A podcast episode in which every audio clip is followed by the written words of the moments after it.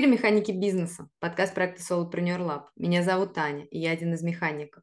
Solopreneur Lab мы консультируем по управлению, а в нашем подкасте владельцы или руководители классных проектов делятся своими управленческими находками, опытом и философией, рассказывают о том, как преодолевают себя, расширяются на обстоятельства и стараются в полной мере реализовать свой потенциал. И сегодня у нас в гостях Степан Зайцев, основатель и SEO агентства интернет-маркетинга KitSolar, среди клиентов которого кофемания, Эко, Xiaomi, Модуль Банк, Гипермаркет маркеты «Глобус» и многие другие. Степан уделяет большое внимание управлению командой, один из принципов которого в Китсоле – взращивание в сотрудниках уверенности в своих силах и в профессионализме. Поговорим со Степаном сегодня об этом подробнее, а также о том, как он принимает решения и добивается своего. Но прежде чем начать, коротко расскажу вам о том, что этот выпуск мы делаем при поддержке веб-студии Оли Грачева Roundabout Vision, где создаются сайты на тильде. Это могут быть корпоративные сайты, лендинги, спецпроекты, интернет-магазины, онлайн-школы. Управленческий бэкграунд Оли Грачевой помогает создавать не просто привлекательный дизайн, но работать со смыслами и тем самым проектировать вызывающие доверие сайты. Переходите по ссылке в описании и оставляйте свою заявку в Roundabout Vision. А мы возвращаемся к нашему гостю. Степан, здравствуйте. Спасибо огромное, что пришли к нам. Всем привет. Расскажите, пожалуйста, сам немного про KitSolar. Что представляет из себя компания к осени 2022 года? На сегодняшний день наша компания – это группа компаний, состоящая из четырех направлений мы стараемся помогать нашим клиентам комплексно, экспертно, развивая каждое отдельное направление. Мы сейчас работаем в перформанс-маркетинге, в ретеншн-маркетинге, помогаем с маркетплейсами, и у нас отдельная очень крутая экспертиза по SEO. Для того, чтобы в каждом отдельном направлении не терять уровень экспертности, мы как бы развиваем их как отдельные юниты, э, и вместе все формируем вот такую группу компаний. Получается такая структура примерно к осени 2022 года. Классно. А сколько человек у вас в команде? Примерно 100. Плюс-минус. Слушайте, расскажите, очень интересно, вы сказали, что вы поняли, что для эффективности удобнее разбить направление на юниты и как бы, да, управлять каждым в отдельности. Можете рассказать чуть-чуть? Здесь нужно понимать саму механику работы. То есть, когда компания взаимодействует с агентством, есть какое-то лицо, кто взаимодействует со стороны агентства, какая-то компания. И вот у этого лица со стороны агентства есть какая-то характеристика его экспертности. Он либо все понимает, и, ну, представь себе, вот вы клиент, вы звоните там в агентство, человек берет трубку, и он знает ответ на все вопросы. У него нет такого, ой, сейчас уточню, ой, перезвоню, ой, я тут не знаю. А просто во время разговора получаете все ответы, потому что человек эксперт. Когда направлений много, когда продуктов много, то сделать вот такое контактное лицо, которое во всем будет эксперт, невозможно, в принципе. Ну, это нельзя, просто так сделать нельзя. Поэтому каждое направление должно взращивать своих экспертов, менеджеров проектов, которые да, разговаривают с клиентами. Перформанс-маркетинге – это интернет-маркетологи, в ретеншн – это CRM-маркетологи, в маркетплейсах там свои специалисты, SEO свои специалисты. Потому что нам нужно предоставить экспертный продукт, так, чтобы каждый клиент чувствовал эту экспертность вообще во всем, э, даже в банальном разговоре, чтобы не было такого, что нам там звонит компания, с которой мы работаем, а ему в трубку говорит, ой, я тут не знаю, какой-нибудь элементарный вопрос, на который человек, ну, обязан знать ответ, и я там сейчас уточню, я вам перезвоню через когда-нибудь. А человеку нужно, допустим, ну вот прямо сейчас, потому что он там на совещании что-то хочет уточнить. И это, в общем-то, отличает экспертную компанию э, от э, агентства с другим подходом, которые совершенно справедливо и очень полезны и нужны на рынке и существуют, и очень важную часть занимает, просто у каждого своя ниша. И поэтому нам приходится идти в разные направления. И вот ключевая позиция, почему? Это вот эти вот контактные лица, менеджеры проектов э, и их эксперты. А можете чуть-чуть рассказать, как это, ну, то есть, как э, э, возможность давать эту экспертизу менеджерам э, связана с тем, что вы это разбили на... То есть, если я вас правильно понимаю, что под отдельными юнитами имеется в виду, грубо говоря, как, ну, как мини-проекты, мини-компании внутри вашей Как мини-агентство. Да, да, которые полностью закрывает нужду клиента по вот этому вопросу. И, и да, и можете тогда вот чуть-чуть рассказать, как, ну то есть как это решение именно структурное э, связано вот с, то есть почему под то, под то, чтобы с клиентом общался квалифицированный менеджер, потребовалось создавать структуры внутри компании? Просто потому, что иначе этих менеджеров нельзя научить. Какое-то время назад э, у меня был э, собственный курс в Плехановском университете в учебном центре Unibrains который, кстати, основало агентство Кокос, за что им большое спасибо, на курс по подготовке интернет-маркетологов офлайн, нужно было ходить в плешку учиться три раза в неделю, очень основательный. Э, мы писали этот курс целый год и выпустили несколько потоков дипломированных маркетологов с дипломом гособразца. Так вот, э, мы иногда на экзамене э, спрашивали то, что ну, преподаешь одно, а на экзамене правильный ответ другое. Наша область так быстро меняется, здесь столько изменений, что для того, чтобы оставаться актуальным экспертом там, в одном рекламном канале, нужно не прекращать учиться. А представьте себе их четыре. Зачем агентство, в агентство идут клиенты? Ну, для чего? Особенно, когда мы говорим про крупных клиентов, вот часть из которых вы перечислили, у них свои сильные штатные специалисты. Они именно это и хотят закрыть. Э, вот есть у клиента свой собственный э, руководитель интернет-маркетинга. Он, в общем-то, уже руководитель интернет-маркетинга. Что ему нужно? Он про все знает.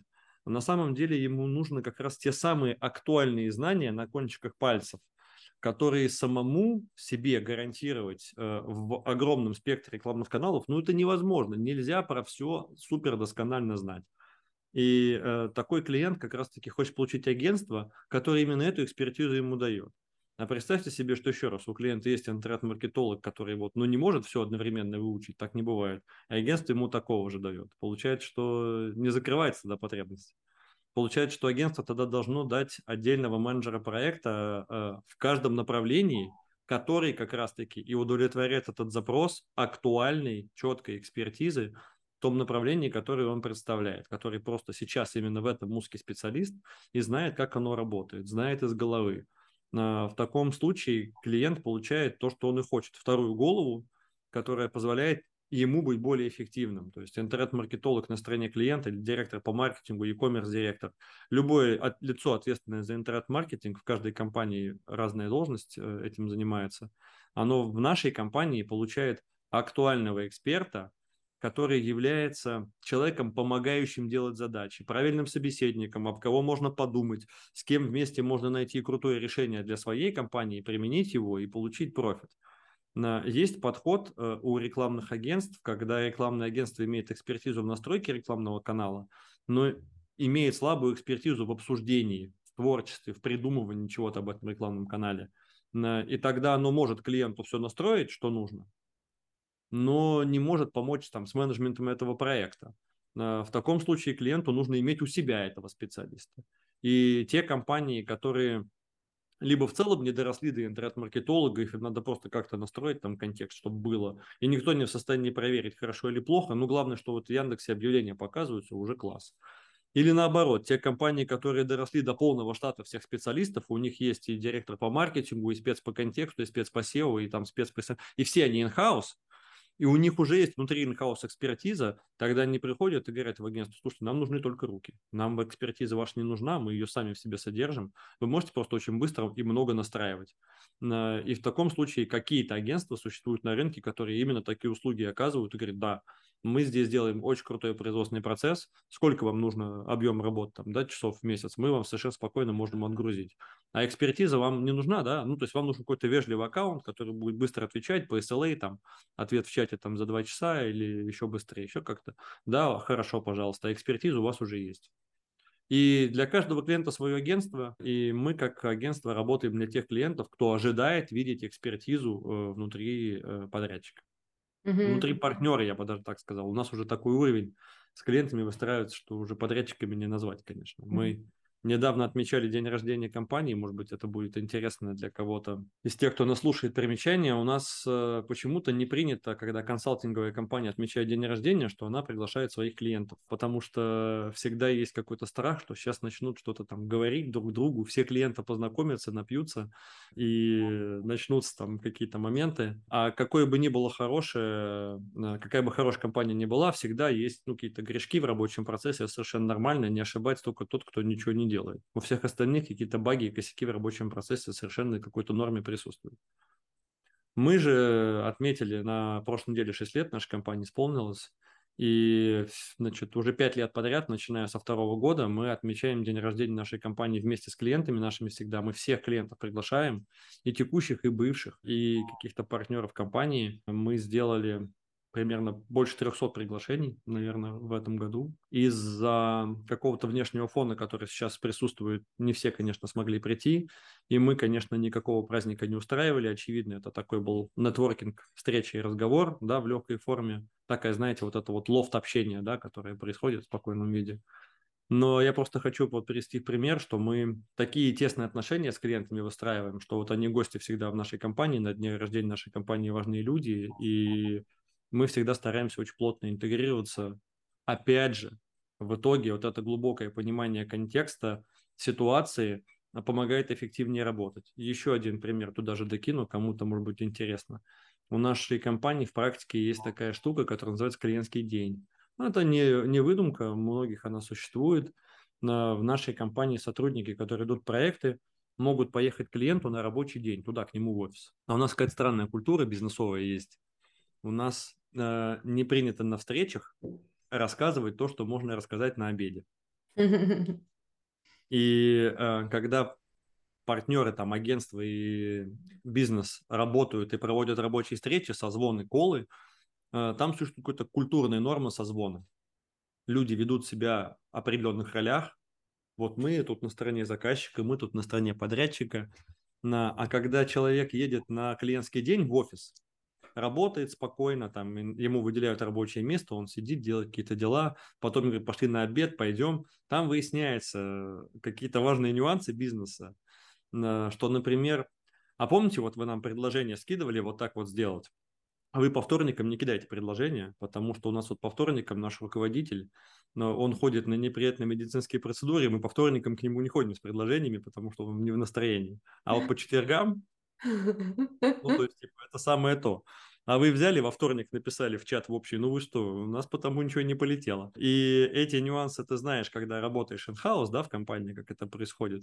И их невозможно никогда передать подрядчику, потому что, опять же, э, условно, там, культурный уровень встречи не подразумевает такого общения. В спокойной форме, там, на обеде или на каком-то мероприятии, опять же, мы в нашем офисе очень много проводим мероприятий, можно обсуждать и, и нужно, и нормально обсуждать именно такой уровень рабочей коммуникации, чтобы синхронизироваться.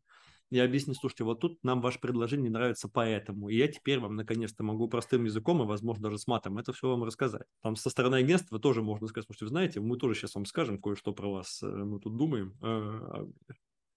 Э, вам бы там на своей стране тоже кое-что поправить. В итоге получается, что у нас вот есть слоган на сайте написан, ну, какой-то лозунг, да, что мы как in-house, только агентство.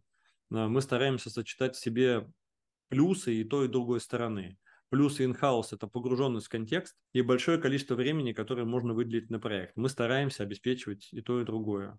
Плюсы агентства – это, ну, не то, что сотрудник легко начинать, легко заканчивать. То есть агентство не надо увольнять, выплачивая там две зарплаты или что-то такое. Агентство не ходит в отпуск и не болеет.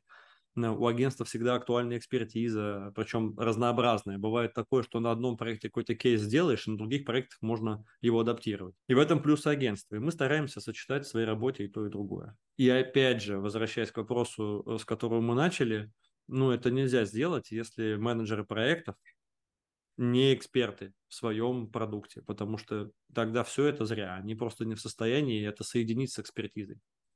Да, поняла. Интересно, очень хочется еще у вас поспрашивать про это, но при этом очень хочется с вами поговорить и про управление людьми, потому что мы с вами вроде а, отметили, что будем говорить про, что посвятим этот разговор управлению людьми, поэтому хочу спросить у вас, как, как ваш какой-то подход базовый, может быть, базовые какие-то принципы к управлению людьми, потому что даже то, что вы сейчас рассказываете, вот такой контакт с клиентом, это же тоже вам надо определенным образом синхронизироваться со своими коллегами, чтобы это, ну, как бы, чтобы ваше агентство, как единый организм, могло это, такой, ну, предоставлять этот сервис. И существует некий базовый принцип, который позволяет все это делать, записанный у нас э, в заповедях, относись к другим так, как ты хочешь, чтобы относились к тебе. Это фундаментальное правило, которое, если не выносить за скобки, а просто стараться, чтобы оно всегда работало, оно прекрасно настраивает и калибрует и отношения с клиентами, и отношения с сотрудниками. Мы все чьи-то клиенты. И когда какой-нибудь владелец бизнеса консалтингового сам является клиентом, он, очевидно, ожидает какого-то ну, уровня сервиса нормального, там, да, что ему нельзя знаете, что, конечно, разные бывают вообще. Бывают сложные клиенты, а, но когда ты становишься владельцем бизнеса, который оказывает услуги, то ты многие грехи себе прощаешь. То есть э, тебе в ресторане не принесли стейк, э, не прожаренный до конца, ты говоришь, иди переделал. Ты сам клиенту как-то услугу не до конца ну, оказал, не так идеально, как ему надо. Так выясняется, что оказывается, а вот, э, ну, есть причины объективные на это и так далее, там подобное. И ты сам себе прощаешь, огрехи свои собственные, когда оказываешь услугу кому-то, ну, потому что понимаешь, откуда берутся эти грехи, а еще уж, конечно, ты не хочешь там простить э, какие-то деньги клиенту, деньги надо себе оставить, э, бесплатно ничего делать нам. Но при этом, когда ты являешься заказчиком, пожалуйста, будьте любезны предоставить мне максимальный уровень сервиса, верните мне все деньги, все 126 рублей, значит, которые я заплатил, и так далее и тому подобное. И если просто не нарушать вот это базовое правило и относиться к другим так, как ты хочешь, чтобы относились к тебе, то все прекрасно работает. Вот опять же тот же пример про деньги. Вообще без каких-либо разговоров, без каких-либо там пререканий э, возвращаем там клиентам деньги или компенсируем какие-то потерянные деньги, в том числе в рекламных бюджетах, которые по нашей вине очень неправильно потрачены знаете, у нас в бизнесе, в рекламном есть такое слово «слить бюджет». Казусы могут происходить. Э, например, одна из причин, по которой иногда рекламный бюджет куда-то утекает, в настройках рекламных кабинетов есть задача поставить ограничение расхода на день ну, чтобы просто не тратилось больше, чем нужно. Бывает, что специалист э, забудет это поставить. Раз в два года такое случается. Это вопрос человеческого фактора, еще раз, не робот это делает, э, и не ошибает, то кто-то ничего не делает. Можно начать спорить с клиентом, доказывать, что это не слитые деньги, а на все это ему куплены клиенты, а может быть и не куплены а можно вернуть просто деньги клиенту. И это то, что с клиентами происходит. То, что с сотрудниками происходит, еще он начался вопрос, все то же самое. Очень много людей, когда становятся руководителями, они как золотая рыбка забывают, э, каково им было, когда они были сотрудниками, чего им хотелось, э, какого отношения руководителя им хотелось к себе э, и так далее. Вот это не надо просто забывать и нужно относиться к своим э, сотрудникам и коллегам ровно точно так же, как ты бы хотел, чтобы к тебе относились, если бы ты занимал эту позицию. Открыто, уважительно, без э, там барщины, с заботой, с заботой о профессионализме, да, то есть все, чего ты хотел бы для себя, все нужно отдать. И у тебя был вопрос, какой вот базовый, какие базовые принципы, а он ровно один. Э, мы стараемся придерживаться вот этой позиции, общаться внутри компании со всеми, точно так же, как мы бы хотели, чтобы общались со мной. Я хожу в книжный клуб, у нас там как-то была тема э, про корпоративную культуру, корпоративные коммуникации. Я тогда в книжном клубе сказал, что меня в компании сотрудники могут послать на три буквы, весело и задорно подколоть, значит, и просто общаться со мной максимально неуважительно в каком-то э, привычном для некоторых бизнесменов уважительном ключе. На мой вкус они определенную грань все-таки не переходят, но объектом шуток я здесь становлюсь, наверное, по популярности, может быть, не на первом месте, но в топ-3 вхожу точно в нашей компании. И это окей, потому что я могу кого-то подколоть над кем-то пошутить. И надо мной точно так же это можно сделать совершенно спокойно, не боясь последствий. Особенно это, знаете, видно, когда к нам новый сотрудник приходит, и просто он оказывается где-нибудь там в кабинете большом, где человек 15 работает, и я захожу с веселыми шутками, прибаутками, значит, в адрес каких-то сотрудников. Мне в ответ начинают лететь шняги, а человек понимает, что это директор зашел, и тут с ним такой разговор начинается. У него такие глаза, и я в первое время за многими сотрудниками это наблюдаю. Поэтому да, базовый принцип – это просто принцип взаимности. Интересно очень. Степан, думаю, сейчас взять и прыгнуть с места в карьер э, и задать вам сразу вопрос дальше по поводу того, что мы вот с вами обсуждали, когда знакомились э, перед подкастом, и вы очень интересную, крутую штуку рассказывали о том, что вы занимаетесь э, взращиванием ваших сотрудников, уверенности в их профессионализме. Можете вообще рассказать про этот ваш подход, как он у вас родился и что он из себя представляет? Это очень интересно. Я понял, о чем бы я сейчас расскажу. Это, конечно, не мой подход, и не у меня он родился. Это какая-то современная норма менеджмента называется success management. Об этом, в общем-то, можно почитать. О том, что то, что мы делаем, называется success management, я узнал потом, сильно позже того, как уже мы это все начали делать. Опять же, в основе лежит тот самый принцип, да, надо просто относиться к другим так же, как ты хотел бы, чтобы относились к тебе. В свое время я работал в компании, которая там позволила мне стать экспертом, которая мне доверяла, э, которая там много мне дала для старта карьеры, и я как какой-то вот, опять же, мои собственные ценности там, да, в том числе, вели меня к тому, чтобы передавать вот эту заботу о знаниях сотрудников самим сотрудникам, да, то, что это происходит. И в моменте преподавания, как раз когда вот этот вот был курс в Плеханском университете давно, мне тогда как раз и пришла вот эта мысль в общении со студентами, э, что отличает хорошего маркетолога, успешного маркетолога от не, неуспешного. Где, где отличие? Вот мы возьмем два человека. Один интернет-маркетолог или директор по маркетингу, он просто топ, звезда и так далее, а другой почему-то вот не топ и не звезда. У них отличается набор теоретических знаний или рекламных каналов или еще что-то такое. Главное отличие, которое у них есть, это их внутренняя уверенность в собственном успехе, в правильности своих идей и их наполненность победами историческая, mm. которую они себе содержат как профессионалы. На самом деле это не только маркетологов касается. Мы понимаем, что любой профессионал, он настоящий профессионал, потому что когда вот он так оборачивается назад на свою карьеру, ну вспоминает свою деятельность, думает, ну тут я клево сделал, там я круто. Нет, тут косяк, конечно, признаю, косяк признаю, но потом поправили и стало нормально. И мы понимаем, что настоящий профессионал отличается от среднего работника тем, что у него внутри существует успех. Этот успех его наполняет не потому, что он аудиотренинга наслушался или еще что-то такое, а потому что это его реальность рабочего процесса. Он просто достигал результатов. И ты думаешь, блин, клево, достигать результатов, и ты становишься успешным. Дальше многие работодатели говорят, ну так достигай результатов, становись успешным, кто ж мешает тебе, мы все только будем очень рады. Хочется каким-то образом, э, когда ты ищешь да, ограничения, декомпозировать ситуацию и понять, а что же как бы иногда мешает достигать результата. И вот у нас в агентском бизнесе существует такая история, которая называется, нет официального названия, но давайте ее определим как проект, изначально обреченный на неуспех. Приходит клиент, и чего-то хочет, что не получится сделать. Любому эксперту это понятно заранее. Такие требования у клиента сформулированы не очень профессионально.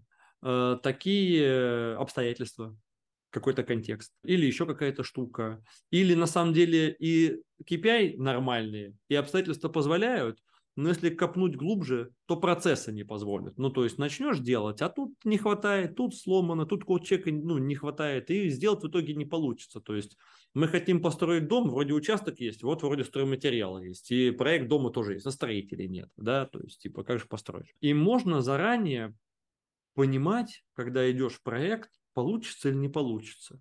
И на самом деле вот эта история, она как бы работает для... Ну, аналогия очень простая аналогия собеседования. Когда человек устраивается на работу, он подробно так пытается все узнать, допустим, когда маркетолог, а что у вас как, чтобы просто понимать, это вообще, ну, куда я сейчас устроюсь на работу, там можно сделать или нельзя. Есть компании, такой рабочий процесс, где этому уделяют не очень много внимания.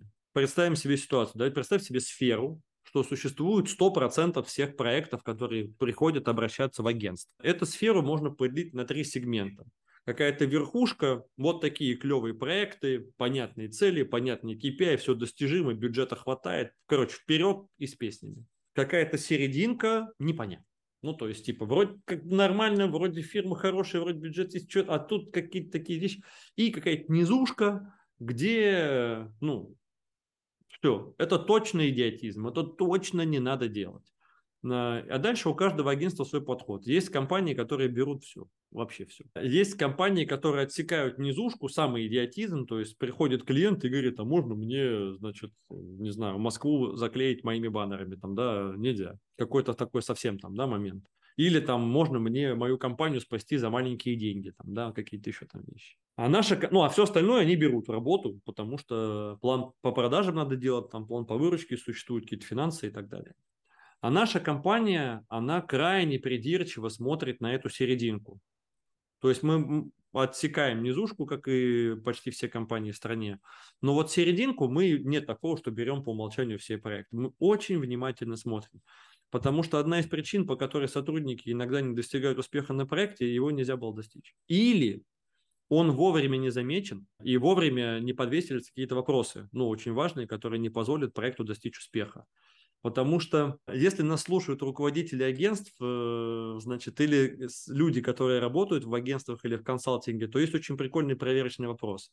Э, сколько договоров вы разрываете по вашей инициативе с клиентом? И в B2B не принято в России разрывать договоры с клиентом. То есть, что это значит? Если, допустим, мы начали вести проект, кто-то к нам пришел, обратился и сказал, хочу вот, чтобы это делали, буду вам платить деньги. И бывают такие ситуации, когда уже, ну, понятно, что ничего не получается. Ну, то есть, типа, не сходится и не сходится. И есть такие компании, которые, как только это замечают, говорят, слушайте, ребят, у нас фигня какая-то. Ну, вот надо назвать, э, прошу прощения, там, надо назвать говно говном, и, ну, всем, мы все должны договориться, что это вот то, что мы делаем, это какое-то говно. Ну вот, почему оно такое, это отдельный вопрос, давайте его разбирать. И мы, может быть, можем это починить, или мы не можем это починить, потому что вскрылись новые водные, на что мы не можем влиять, да? Но на самом деле никто не хочет делать говно, поэтому давайте закончим. А есть компании, которые, где уже все все понимают, что это какая-то фигня и ничего не получится. Но пока платят деньги, ну, как бы, получаем деньги. Такие компании существуют. В таких компаниях сотрудники, которые ведут проекты, вот чего у них ну, за год в жизни? Представим себе, что ты сотрудник какой-то компании, которая не особо сортирует входящие проекты, а то, что отсортировано, потом еще после того, как начался рабочий процесс, ну, не контролирует, насколько это проект хороший, там, будет он потенциально успешный или нет. И не умеет вовремя заканчивать неуспешные проекты. Что происходит в жизни обычного сотрудника? Он год в компании работает и думает, так, ну я там за этот год вел там 20 проектов, от балды цифру сказал, в нашей компании проектов сильно меньше, в среднем по рынку их на самом деле обычно сильно больше. Вел 20 проектов. Ну вот на двух получилось круто. 10 это просто провал. Ну, то есть, типа, это позор, я никому не могу об этом рассказывать. Это постоянный там срач с клиентом, звонить недовольный, мы тут виноваты, мы оправдываемся. Ну, потому что это какая-то фигня происходит. При этом мы рабочий процесс не заканчиваем по какой-то причине. И моя работа заключается в том, чтобы защищать этот рабочий процесс идиотский, который я сам идиотским считаю. Ну, то есть, типа, я сам думаю, что это ну, какая-то фигня. Вот он вечером сидит дома, из, из чего ему наполнится успехом? Если подходить к рабочему процессу по-другому, сортировать проекты на входе, не брать в работу все подряд, уметь вовремя заканчивать неуспешные проекты, что, кстати, порядочно по отношению к клиенту. Ведь очень часто клиент, он не может проверить э, рабочий процесс. Он верит аккаунт-менеджеру, ну что сейчас все поправит и все будет хорошо. Ну скажи ему честно, ну фигня, и закончи. Я расскажу кейс. Нас по знакомству познакомили с одним очень хорошим бизнесом. Э, я не буду сейчас упоминать, но во всех крупных торговых центрах Москвы есть у этого бизнеса магазины, это хорошая компания. Мы э, подписались делать э, SEO для нового сайта. И получился просто, ну просто не получилось, короче. Получилось, что ничего не получилось. И мы пришли к клиенту через два месяца и сказали, ну то, что мы делаем, это, ну, это не, это, короче, плохо мы это делать дальше так не хотим, пожалуйста, нас простите, мы вернули все деньги. Было просто ужасно с нашей стороны то, что мы делали. Это нельзя ни в коем случае было никому показывать. И вот эта иллюстрация, как правильно, как надо правильно поступать. Мы пришли и сказали клиенту, клиент не понимает, да, хорошо или плохо. Мы пришли сами, сказали, все плохо, и вот тебе деньги обратно. Прошел год, мы укрепились, усилились, и пришли к этому клиенту снова и сказали, мы укрепились и усилились. Вот сейчас мы тебе все сделаем, мы просто разорвем, э, значит, качеством своей услуги твой рабочий процесс. Клиент говорит, вы клевые ребята, вы там меня не обманули в прошлый раз, давайте вперед, мы подписываем договор. Через полтора месяца мы понимаем, что мы просто, мы делаем какой-то кошмар. Ну вот, ну лучше не стало. Почему? Я захожу в кабинет к руководителю, он сидит вот так вот не понимает, что происходит, потому что мы ведь мы же не просто так верили, что мы укрепились и усилились. У нас же есть какие-то вот э, кейсы, артефакты, мы знаем, что стали лучше. Но почему-то именно на этом проекте у нас не получается вообще ничего. Вообще, ну просто это провал. Это провал. Мы опять идем к клиенту, говорим, не, опять провал. Уже все стыдно, стыдно, ну сил нет, ну это просто позорище. Мы просто приходим и говорим, блин, мы все опять закончили, вернули опять все деньги. Ну что происходит дальше? Мы встречаемся с этим человеком после этого. Это было несколько лет назад, это было два или три года назад. Мы встречаемся с этим человеком на конференции, мы совершенно нормально общаемся, не стыдно разговаривать. Да, у нас не получилось сделать этот проект, да, не получилось. Но мы не стали сильно, ну, как бы, жить долго с этим неуспехом, да, мы его хорошо очень закончили, и сотрудники проекта, они как бы, ну, не жили в этом неуспехе значительное время. И когда мы говорим о том, что нужно заботиться на, о том, наполнены ли сотрудники успехом или не наполнены, я говорю вот именно об этом. Во что это выливается? Я сейчас расскажу, во что это выливается и как это проверить. А выливается это следующее. Когда мы говорим, что с чего мы начали наш разговор, что мы предоставляем услугу экспертного какого-то менеджмента, а что отличает эксперт? На самом деле эксперта отличает умение защищать свое мнение. Не тупо, не, не уперто, да, как баран, а аргументированно. И на самом деле умение отойти от своего мнения под нормальными рациональными аргументами другой стороны, это тоже как бы экспертная какая-то история. У нас существует в нашей культуре, когда мы говорим об, о бизнесе услуг, это есть. Э, все-таки культура барщины какой-то, что заказчик это барин, да, а со стороны подрядчика какой-то халун, который должен услуживать. Э, вот она все-таки все еще существует. Да, она где-то стирается, этого меньше, чем было 10 лет назад. Но это все-таки существует. Многие заказчики считают себя, как в ресторанах, по умолчанию всегда правыми. А экспертный исполнитель, он не может себе позволить э, прогнуться под мнением заказчика, если оно экспертно неверно.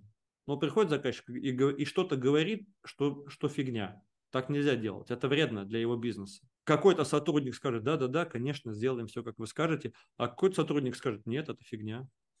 И заказчик говорит, так я тут главный. Ну что, что ты главный? Мои, мои поздравления. Я очень рад, что ты главный. Э, то, что ты предлагаешь, плохо. Так нельзя делать. Что должно быть внутри этого человека, чтобы он мог сопротивляться? Уверенность в себе, уверенность, что то, что ты говоришь, правда. Давайте сравним еще раз вот двух людей, да? Один вел 20 проектов за год, у него два хороших и 18 плохих, ну там 10 плохих и 8 не пойми каких. Другой человек вел 20 проектов за год, у него 10 хороших, 2 плохих и 5 не пойми каких. Два эти человека идут навстречу клиенту. И клиент начинает на них давить какой-то своей идеей. А как правило, в B2B бизнесах клиенты это какие-то, ну там на должностях люди, экспертные, харизматичные, сильные энергии, которые умеют поднадавить. И вот он прям говорит, мы будем делать так, это правильно, я считаю, что супер важно, такая история. И вот сидит человек, не наполненный успехом, у которого два успешных проекта, 10 провальных и там 8 не пойми каких. И вот он такой думает, блин, ну типа, ну а что если он прав? Ну то есть типа, а вдруг так и есть? потому что что-то обычно то, что мы делаем, плохо заканчивается. Вот, в среднем. То есть в моей памяти, в статистике у меня из 20 проектов два, два проекта успешных, остальные не очень. И как я сейчас буду, ну, как бы настаивать на свои мысли, когда обычно это ни к чему хорошему не приводит, такой мой жизненный опыт. Или другой сотрудник, у которого 10 успешных проектов, он говорит, ваша идея фигня. Что это фигня? Ну, что это фигня? Так вот то это фигня. Ты вообще кто такой, чтобы со мной спорить? А кто я такой? Вот записывай мой успешный проект, и листик бери, короче, только два возьми, тебе одного не хватит. Ну вот, здесь, здесь, здесь, здесь, здесь, здесь, здесь, как я сказал, так правильно. У меня внутри в жизни исторический опыт, что вот я знаю, как правильно, потому что мы достигаем успеха. В дальнейшей конструкции это выглядит таким образом, что заказчик смотрит на этого чувака и говорит, ну да, походу как бы ты знаешь, как правильно, потому что, опять же, мы понимаем, что как только нам начинают нормально... Это даже в продажах в магазине работает, да, то есть э, начинаешь сопротивляться э, идеям человека, думаешь, ну, походу, ты что-то знаешь. Единственное, что не нужно этим манипулировать, а нужно действительно что-то знать. И компания должна заботиться о наполнении э, сотрудников. Как проверить? Существуют две вещи, которые нужно отслеживать в компании, когда мы говорим про такой бизнес, вот как у нас, или аналогичный ему B2B консалтинговый бизнес. Первый отчет, который должен быть у руководителя, это отчет о достижении KPI на проекте клиента. Строчки список клиентов, столбцы календарные периоды, и KPI достигнут или не достигнут перевыполнен, чуть-чуть недовыполнен, полностью провален, там выполнен как положено. Можно такой отчет? Да, в этом месяце KPI сделали, в следующем не сделали. Там в этом опять сделали, ну или, или делаем все время, или наоборот не делаем все время. Отчет, где мы явно видим, как мы по каждому из клиентов достигаем KPI, о которых мы с этим клиентом договорились. Через это вы также можете посмотреть, какой сотрудник, ну, в чем он живет. Он ведет 6 проектов, и по всем мы не достигаем KPI, каково будет вашему сотруднику? Ну, каково им? Хотели бы вы сами оказаться на месте этого сотрудника, который ведет там 100% неэффективных проектов? С чем он идет на работу, в каком настроении, как это работает? А почему? Он, он плохой, что он все проекты завалил? Или нет? Не, бывает так, что сотрудник плохой, все проекты завалил. Так бывает. Но на самом деле не в 100% ситуаций. Бывает, что ему дали те проекты, которые сделать нельзя, или на самом деле причина неуспеха проекта в другом месте лежит. Сотрудник хороший, и сделать было можно, а как я сказал, там что-то просто какого-то винтика не хватает, то он лежит там в другом месте, его надо найти. Это первый отчет. Второй отчет, который нужно делать с определенной регулярностью, не отчет, а опрос, чтобы собрать мнение команды о том, что она думает о вашем продукте, с чем она живет. Бывает в бизнесе так, что собственник бизнеса там или фаундер говорит, блин, у нас очень крутой бизнес, мы вообще там летим на космической ракете, мы там очень крутые продукты, мы делаем топовые. А его сотрудники в команде говорят, ну, конечно, конечно, давай там, рассказывай. Мы-то тут знаем, здесь мы это делаем, что мы делаем полную лажу. Так бывает в каких-то бизнесах, да. Как убедиться, что в вашей компании этого нет? Вам ничего не поможет, кроме анонимного вопроса. Анонимный опрос, за который вашим сотрудникам ничего не будет, где вы э, какие-то характеристики э, вашего продукта просите ваших сотрудников э, оценить. Вы знаете, я сейчас даже попробую вам. У меня есть свежий, я, я понимаю, что идет запись, и, может быть, вы какой-то будете задавать вопрос, пока я открываю документ. Если вы хотите, я могу пошарить как это выглядит. Пример этого вопроса с ответами. Прям про нашу компанию свежий, который проведен две недели назад. Ну вот смотрите, вот название формы, внутренний NPS юнит комплексного интернет-маркетинга осень 2022 года. Здесь есть э, вопрос, который звучит, ну, какие преимущества получают наши клиенты. Не, там плохая оценка, средняя, ну, оценка средняя, хорошие оценки и специально отдельная оценка не знаю, потому что некоторые сотрудники компании какие-то отдельные элементы продукта могут просто быть не в курсе. Предлагаем приемлемые цены. Огромное количество сотрудников не знает, а вот, ну просто какие цены, потому что не знают, какие цены на продукты бывают. Значит, э, и какое-то вот такое количество согласных, несогласных. Предлагаем уникальные продукты и решения но вот есть два человека, которые совсем с этим не согласны. Кстати, на мой взгляд, они именно правы. То есть э, наш, э, с точки касания продуктов, мы делаем рекламные каналы, там, как, как и многие, и они где-то действительно не уникальны. И, возможно, это нормально. Предлагаем короткое время реализации. Посмотрите, ответы такие. Ну, кто-то согласен, согласен частично, есть сомневающиеся потому что, возможно, там супер быстрый темп работы это не про нас. Являемся открытой честной компанией, пожалуйста. Огромный столбец, где люди ставят пятерки. Предлагаем удобные условия оплаты, не все знают. И дальше зеленые и фиолетовые столбцы, я возвращаюсь к легенде, это четверки и пятерки, и значительная характеристика, количество там, держим свои обещания. Сотрудники в это верят, это анонимный опрос. Предлагаем решения, которые помогают клиенту. Сотрудники в это верят отличаемся оптимизмом, непринужденной обстановкой. Есть какие-то пары депрессивных у нас э, персонажей. Э, строим долгосрочные отношения, внушаем доверие, заботимся о своих клиентах.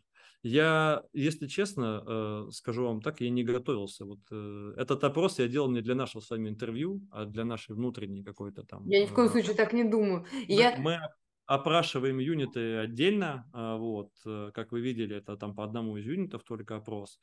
И это очень хороший способ проверить, что думают люди про вашем продукте э, в тем, кто непосредственно его делает. В случае анонимного опроса они, очевидно, дают вам ответы, ну, не стесняясь. Э, там, и, как вы видите, ответы там, где ставят двойки, они существуют, да, в нашем случае. А дальше возникает вопрос, а откуда берется вера в продукт? А откуда берется то, что они в него вот верят сами, что вот мы так работаем? Оно все по цепочке берется из того, что я вам рассказывал, да, то есть э, это скоринг каких-то клиентов, входящих на входе, и не надо все брать в работу. Как нам кажется, каждый бизнесмен здесь делает свой выбор, и, возможно, там является правым. А, и э, если проект идет не очень удачно, надо уметь вовремя его остановить. Тогда сотрудники становятся наполнены успехом. Это и есть тот самый success management, одно из его проявлений. Человек идет на работу, зная, что продукт, который мы делаем, хороший, что mm. он делает хорошую работу. Когда он уходит из компании, просто всему приходит когда-то конец, да, э, и это в digital е нормально менять работу там с достаточно определенной периодичностью 2-3 года. Э, он знает, я делал очень клевый продукт, я крутой специалист, потому что я наполнен успехами и результатом. У меня есть еще одна интересная формат э, для бизнесменов, что я могу предложить, кто хочет заморочиться в success менеджменте. Такой отчет э, не надо делать регулярно, но вы можете делать иногда. Э, он звучит следующим образом следующее место работы ваших сотрудников после вашей компании. И возникают вопросы. Это в той же профессии, в которой они были у вас, и они пошли на развитие, или они просто уходят из профессии. Что это за компания? Это какая-то топовая компания страны, да, ну, или известный бренд, или нет. И я про себя знаю. Я про себя знаю, потому что, как я вам говорил, что вот мы приглашаем наших э, клиентов на день рождения нашей компании, мы также приглашаем очень большое количество наших э, бывших сотрудников на день рождения нашей компании. И я знаю, где они работают. И это тоже для меня э, какое-то доказательство того, что наша вот э, success management методика, механика и отношение с сотрудником, оно работает – потому что на, в нашей компании мы растим настоящих профессионалов, которые не только технически знают инструменты, да, очень хорошо, но они наполнены внутри успеха. Здорово. Степан, я знаете что, во-первых, я, кстати, хотела сейчас слушателям сказать, что э, если вы нас слушаете в аудиоверсии, что имейте в виду, у нас всегда в описании выпуска есть в самом конце ссылки на видеоверсии, вы там можете перейти и посмотреть э, табличку, которую форму, которую с нами поделился Степан. А, вот, а хотела теперь вам задать такой вопрос. А, вы такую интересную штуку подняли, что тему одну очень интересную, вы все, как, все, что вы затронули, очень интересно, но я еще подумала вот о какой штуке, о которой вы упомянули, что вы постоянно говорите вот о сборе обратной связи, да, из клиентов, из сотрудников, и это так как бы это звучит очень, ну, как бы просто и понятно, ну, действительно, сбор обратной связи. И вы вроде даже поделились формой, да, ну, то есть можно вот там, так скажем, вдохновиться там вашей в том числе формой, как-то ее использовать, но Тут же надо понимать, что ты, когда э, собираешь эту обратную связь, ты можешь получить не только позитив, ты можешь получить и негатив. И это очень неприятно. Как вы к этому, как бы, может быть, сейчас вы уже натренировали мышцу, и вам уже нормально. Но когда вы, может быть, только начинали, когда вы только решили, решались вводить эту практику, как вот вы переступали, если у вас такое вообще было когда-то, сопротивление, ну, естественно, то есть вы головой понимаете, что вам эта информация нужна, и вы идете на это, но внутренне прям вот не смотрела бы туда никогда. Вы знаете, вот э, вы своим вопросом один важный момент подчеркнули даже. Обратите внимание, люди по-разному воспринимают негативную обратную связь. Кого-то она сильно травмирует и ранит, кто-то к ней совершенно нормально готов относиться. А задайте вопрос, а почему так? Почему? И на самом деле мы с вами именно об этом и говорим э, уже какое-то последнее время. Э, представьте себе, что вы чемпион России по боксу. У вас уже есть титул чемпиона России. И вы приходите на какую-то тренировку, вы там как-то бьете, и вдруг вам подходит какой-то там дедушка-тренер и говорит, слушай, сынок, ну, бьешь ты неправильно. А ты такой, ну, конечно, дед, я чемпион России по боксу, в смысле я неправильно бью. Ну, такой, ну, вот тут, так, сяк, пятое, десятое. Какое будет восприятие критики? да, у этого человека, слушай, интересная позиция, там, давай подумаю, слушай, как у тебя там советская школа старая, там, да, ну, интересно, сейчас уже так не бьют, дед. Ну, или наоборот, блин, точно, интересно, мне еще тот мой тренер говорил, все время забываю, но мы в действительности от того, наполнены мы победами или поражениями, по-разному воспринимаем критику. Потому что когда мы наполнены победами, мы думаем, блин, наконец-то я ошибся, наконец-то я могу себя улучшить. Мне сейчас кто-то дал обратную связь. Спасибо этому человеку большое. Значит, я сейчас сделаю из этого вообще э, все трансформирую, перевернусь и буду еще лучше завтра. А, а теперь представьте себе, весь человек, он наполнен поражением. Его жизнь э, как сотрудника или как менеджера – это череда пинков, и ему прилетает еще один. И если вдруг кто-то Э, сейчас чувствует э, на себя перекладывая или перекладывает на своих сотрудников и понимает, что негативную обратную связь воспринимать проблема, то это как раз-таки есть следствие того, что внутри человека, вот если бы можно было бы в черное или белое раскрашивать, значительная доля вот этого неуспешного наполнения, мы просто давим на очередные, на очередные болевые точки, раздражаем человека, ему опять опять становится плохо. Могу, можем ли мы получить негативную обратную связь? Конечно, можем получить. И от клиента. Я вам даже привел пример конкретный, рассказал наш конкретный кейс, когда мы там запозорены были вообще максимально. Мы, конечно, можем ее получить.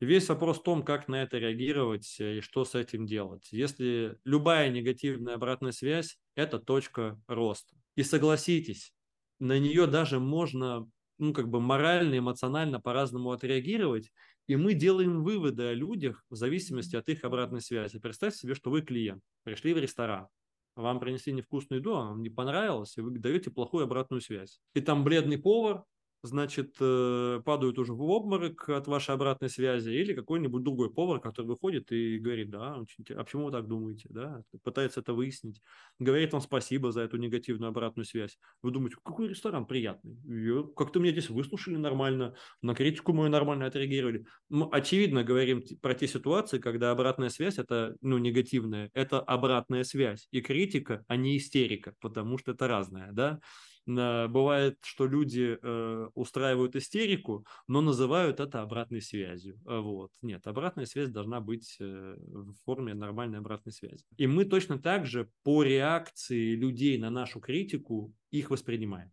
Вы делаете сильных специалистов, способных спокойно воспринимать обратную связь, нормально на нее реагировать, потому что внутри у них сильный стержень, они не ломаются от этого и улучшаются, наоборот, от этой критики. Блин, точно, я тут такой провал. Приходит на сотрудник, говорит, я такой косяк вообще сделал, просто такой кошмар. Ну, ты просто имей в виду, тебе завтра будет звонить этот клиент, и он будет очень недоволен. Я уже все исправляю, я уже там предпринял меры раз, два, три, но ну, тебя ждет разговор там с клиентом. Я такой говорю, ну что ж, будем принимать обратную связь, будем улучшаться, давай разбираться, почему мы так поступили.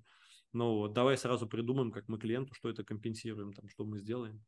Э, и это вообще-то норма какая-то, которой мы все хотели бы жить, и мы сейчас с вами возвращаемся к самому, самому первому тезису. А мы как бы сами хотели. Ну вот мы бы, наверное, хотели, чтобы нам давали конструктивную, хорошую обратную связь, мы умели ее клево принимать э, и сами такую создавали. Слушайте, звучит очень вдохновляюще, но я, конечно, все равно думаю, как, э, ну, как бы, как можно поймать такой дзен, чтобы не, в, не скатываться в какие-то страсти, потому что вроде человек состоит из страстей. Расскажите, как вы поймали этот дзен и не скатываетесь ни в какие страсти? Вы, ничего, я вам, я вам все уже рассказал, я был очень крутой маркетолог. Окей, поняла, поняла. Мой Круто. карьерный путь наполнен успехами, э, достижениями, результатами, я знаю, что я, когда был сам интернет-маркетологом, был великолепен, хорош просто, гениален. Были ли у меня неуспехи? Конечно, полно. Но были ли у меня успехи? Полно. Вот. Э, я оборачиваюсь назад и думаю, когда я был интернет-маркетологом сам, я был просто офигитель. Теперь я хочу, чтобы моя команда, мои сотрудники также могли говорить про себя. Они могли смотреть в зеркало и говорить, вот в профессии, в которой я работаю, я просто охрененен. Вот, вот я один из лучших в стране.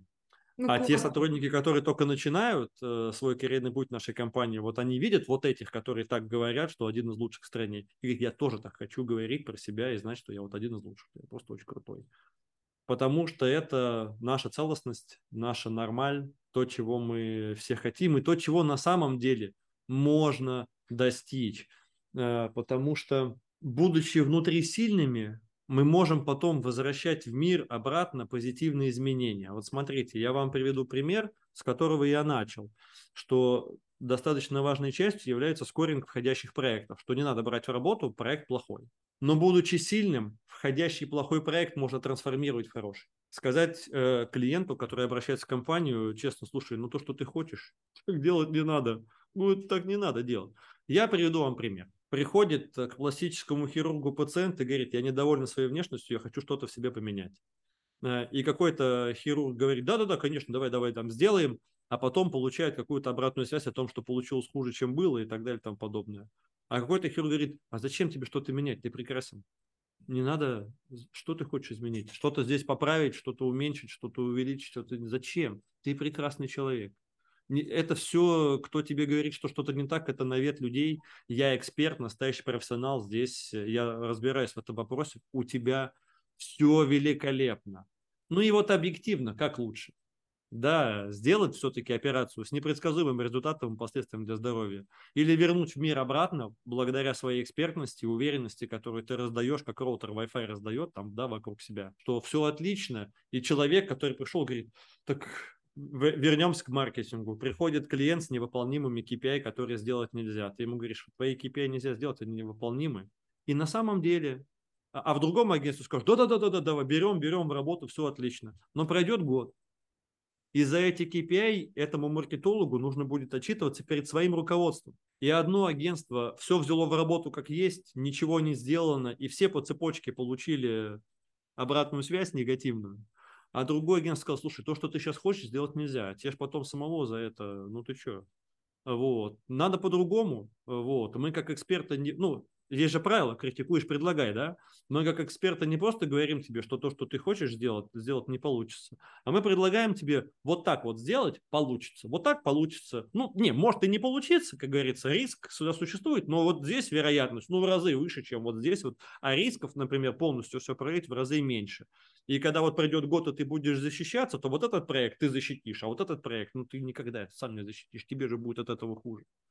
И в итоге мы понимаем, что вот это вот наполнение людей экспертизой и успехом, оно делает только ровно то, что эти люди потом мир вокруг себя начинают улучшать тем, что они внутри наполнены экспертизой успехом. Всего лишь нужно вот об этом просто не забывать думать, держать в фокусе. Мы очень стараемся и тратим много сил на то, чтобы наша команда, наши коллеги, сотрудники, вот они знали, я здесь, в нашей компании KitSolar, я просто крутой, я, я точно крутой. У меня есть сомнений в этом вообще нет. Хм. Классно, Степан, спасибо вам огромное. На этой прекрасной ноте благодарю вас за ваше участие в нашем подкасте. Спасибо вам. Классно, что вы были с нами. Оставляйте свои впечатления, нам все интересно и важно. И если вам нравится наш подкаст, обязательно ставьте 5 звезд, лайки, подписывайтесь на наш канал, делитесь любимыми выпусками. И приходите в Solopreneur Lab за консультациями по управлению. Мы всегда рядом, чтобы помочь вам.